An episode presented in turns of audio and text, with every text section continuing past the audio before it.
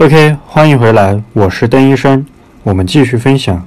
抖音里面有很多新鲜的事情，如果你经常刷抖音的话，你会看到抖音里面有非常非常多新鲜的事物，哪怕是我们生活当中不起眼的一个东西，那么在一些大神面前，它就会表现得淋漓尽致。相信你们都刷了个这样一个视频，就是用橘子或者说其他的什么香蕉啊，或者这个小孩子啊，做了一个侠客的一个样子，配了一个背景音，寒江孤影，江湖故人，相逢何必曾相识。这个音乐真的太魔性了，特别是大家待在家里面，很多人都在家里面拍这个，而且很容易上热门。这些都是一些新奇特的。我觉得抖音里面最有价值的就是这一类型的，它并不是一小部分人才能玩的。比如说像那些什么很潮流范儿啊、很高大上的这些东西，它它都是小众的。像这种的话，你任何一个人都可以去做。当然，这种的话其实给我们很多人一个启发，你不一定非要去翻拍别人的，你也可以在这个基础上面去创作不一样的东西，这个才是探索的本质。那么第八个呢，就是干货。干货包括什么？有用的信息和知识。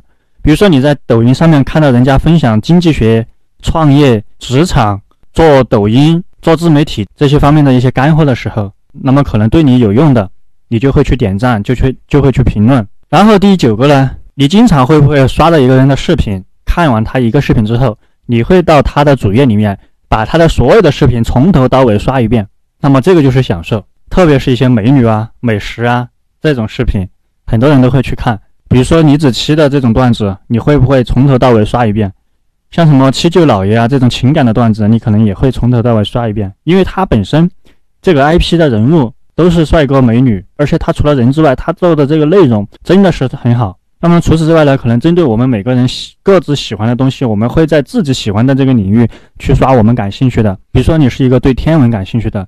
你刷了一个宇宙大爆炸，或者说一个行星相撞，以及等等这些方面的知识，你肯定也会那个乐此不疲的去看。其实我就喜欢看这些东西，所以说我经常会去看一些关于什么太阳系啊、阿尔法什么什么星系啊之类的。我个人感觉是非常有意思的，而且看这些内容呢也是挺享受的。那么我们就不扯远了，我们回到我们自己去做这些内容的时候，那么这九大特质，你的视频当中至少会包含一两个。